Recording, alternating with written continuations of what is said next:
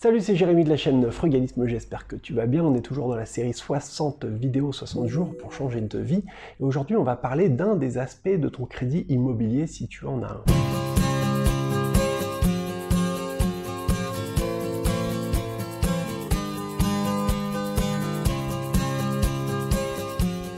Alors peut-être que tu vas me dire merci parce qu'il y a des tas de gens qui font des crédits immobiliers, ça a été mon cas la première fois que j'en ai fait un.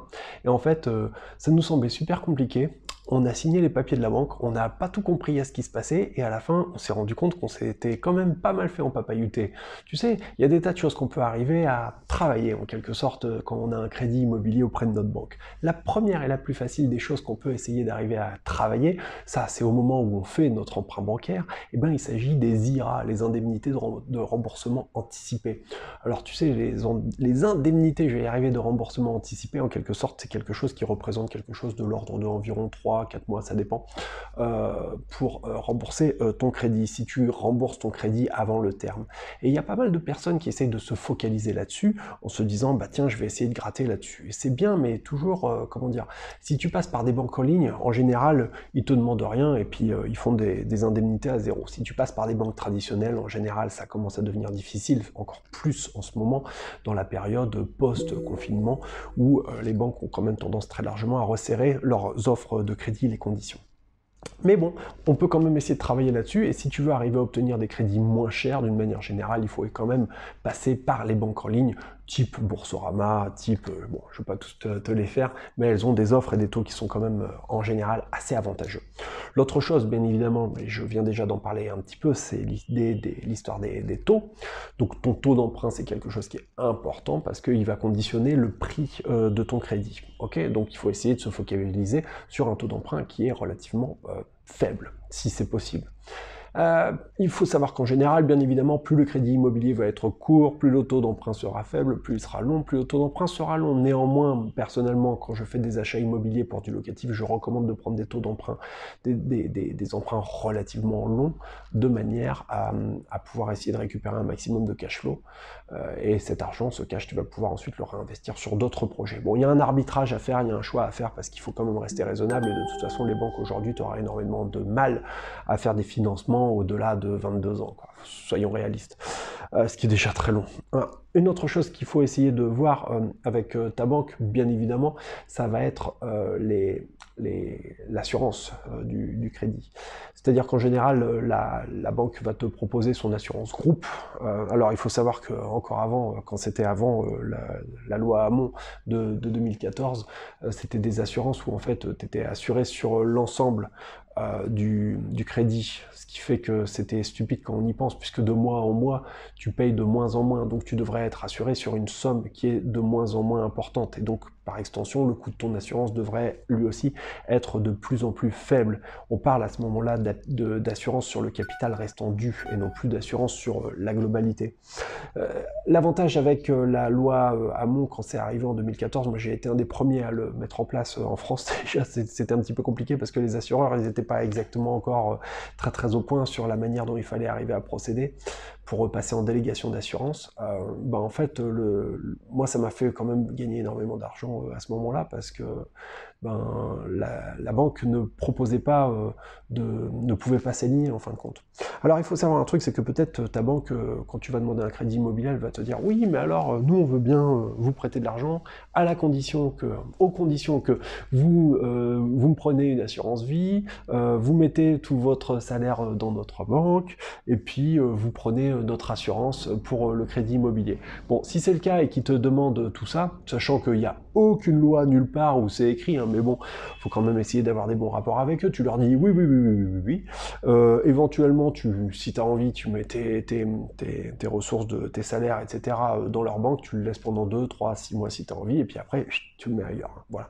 Pour ce qui est de l'assurance emprunteur, de la même manière, tu leur dis oui, oui, oui, tu prends leur assurance s'ils ont vraiment envie et qu'ils y tiennent absolument. Rien ne t'empêche au bout de 2-3 mois à passer en délégation d'assurance. Aucun problème pour ça. Tu vas voir euh, chez lesfurets.com, tu fais un comparatif par rapport à ton profil, tes besoins et puis bah voilà, tu passes en délégation d'assurance, tu appelles l'assureur, tu leur dis euh, bah, voilà comment ça se passe, et eux ils vont essayer de se calquer pour faire un dossier qui soit exactement rigoureusement aux mêmes conditions. Ils sont très très rodés maintenant à ça, hein. ça fait plus de six ans que ça, s'est mis en place, donc euh, c'est quelque chose qui est devenu, euh, c'est une pratique qui est courante euh, et, je t'invite à le faire parce qu'il y a beaucoup d'argent à gagner là-dessus sur ton crédit immobilier. Maintenant, on va passer au niveau un petit peu au-dessus, c'est-à-dire qu'il y a beaucoup de personnes, en fin de compte, qui prennent pas le temps de lire ou peut-être même de se souvenir de toutes les clauses du contrat de leur crédit immobilier. En tout cas, je peux te parler des miennes, mais c'est pas peut-être euh, exactement les mêmes euh, en ce qui te concerne. Moi, par exemple, pour mes crédits immobiliers, eh ben, je dois payer la même somme euh, pendant les deux premières années, et puis ensuite, au bout de deux ans, j'ai la possibilité ou de demander une modulation à la baisse, hein, d'accord, je crois que c'est jusqu'à de, de 10%, je crois, mais il faut pas que ça allonge la durée totale du crédit de plus de 24 mois, d'accord? Donc automatiquement, ça me permet, bim, d'augmenter la durée de mon crédit et donc d'avoir des mensualités de remboursement qui sont beaucoup plus faibles. Autre solution, c'est de dire, eh ben, j'arrête de payer.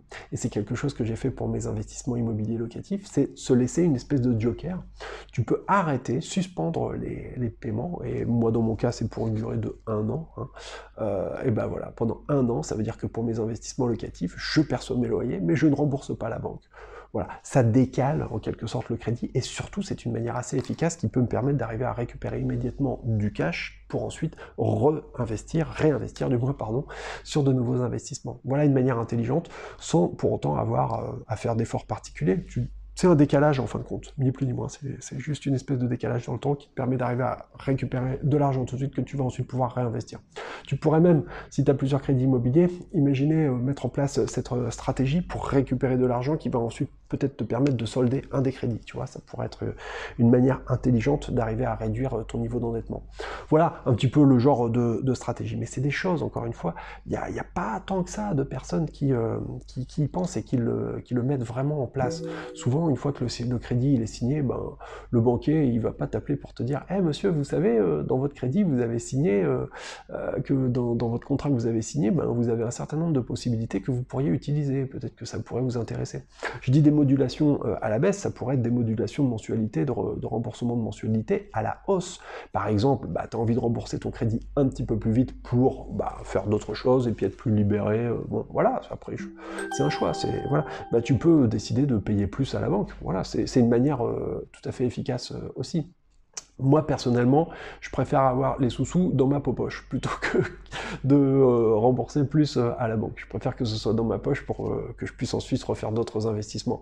Surtout qu'en plus, si on réfléchit comme ça, ouais, moi, ça peut me permettre tout de suite de repartir sur des nouveaux trucs. Je suis pas pressé de rembourser parce que bon, bah voilà, on est sur des durées fixes. Les coûts des crédits sont pas exorbitants compte tenu des taux relativement faibles qu'on a eu, donc je peux encore me permettre d'avoir des durées qui sont relativement longues, sachant en plus que par ailleurs, même avec un niveau d'inflation de sol 1%, je veux dire, dans 20 ans, bah, ça me permettra d'avoir un truc qui me coûterait, si on restait à 1%, 20% moins, moins, pas moins cher, mais ce serait 20% plus facile en quelque sorte à rembourser euh, dans, compte, tenu de, ce principe-là.